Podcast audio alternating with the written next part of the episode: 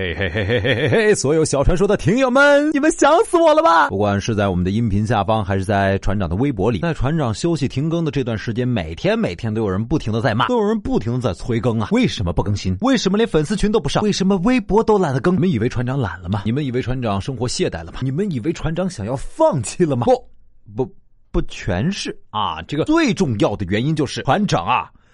把密码给忘了，跟你们说，我们这一代人不是垮掉的一代人，也不是崛起的一代人，是被密码逼疯的一代人。船长的生活连秘密都没有了，全是密码。哎呀，船长，跟你说，像你这种脑子啊脑子啊，你个一二三四五六七八一一一零零零零零零零 Q W E R T password 这种密码，哎呀，所有人都一样，就用这个就行了啊。据统计说，百分之八十的人都用自己姓名的首字母加生日做密码的，所以同理，看到。你男朋友或者老公的密码缩写不是你和他的名字，那一定就是前女友的名字。不信，看看这个生日，不是，也也也不是念念不忘，那就是懒得换密码了。一共就能记住几个数啊？对于我们这种有格调的人来说，我们是不会轻易用自己的姓名拼音的，我们都是用姓名拼音的九宫格。对应的数字，我们高级。我想偷偷告诉你们的是，我们都用自己的车牌号当银行卡的密码，起码证明我们有车嘛。虽然天天把自己的银行卡密码挂在外面跑，哎呀妈，实在是记不得好多密码。就所有的网站、所有的软件都用一个密码，但是这个密码还必须简单，就叫杨小川儿一二三四五六。需要大写字母就变成大写的 Y，需要特殊字母就加个下划线。但是到底哪个网站需要大写来着？网。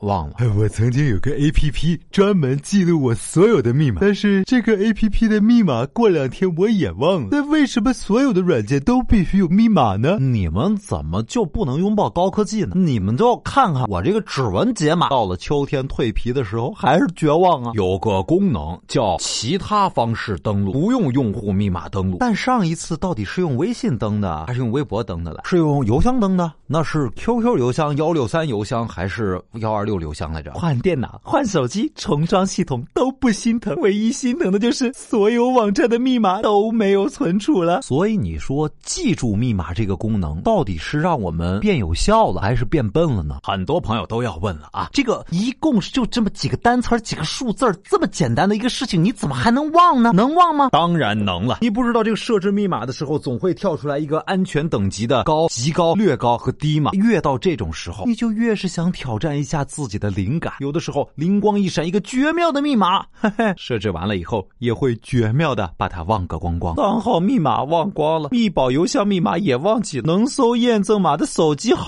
都换了，真是把我逼到墙角里去啊！这个时候，我丢掉的不是密码，而是逝去的梦想、过往的爱人和自己的初中班主任的姓名。来跟你们说一下我们公司的密码啊，设置密码提示长度在八到二十之间。好。改一遍，又被提示要大小混写。好的，改一遍。提示需有特殊字符，你就不能一次性告诉我吗？改一遍。终于改好了，记住了。十天之后，密码不再存储。三个月之后，密码需要重新设置。老板。我要辞职。你可以看着电视打游戏，可以听着小传说洗脸刷牙，但是你在输密码的时候绝对不能一心多用，甚至为了不出错，你要屏蔽周围的一切声音，保持一种冥想的态度。百分之九十九的人，只要在输入密码的时候按错一个数字，就要全部删掉，重新输入。剩下的百分之一，特别相信自己，坚持修改的，你终将会看到您输入的用户名或密码错误，然后开始质疑到底是用户名错了还是密码错了呢？然后全。全部删掉，再来一次。当密码错的时候，你会十分郑重的一字一顿的把刚刚输入的密码再输入第二次。更执着的人还会输入第三次。当你的银行卡、支付宝的密码只剩下最后一次尝试机会，错了就会被锁住冻结的时候，人们才发现，你以为你的人生有 n 次试错的机会，其实你只有 n 减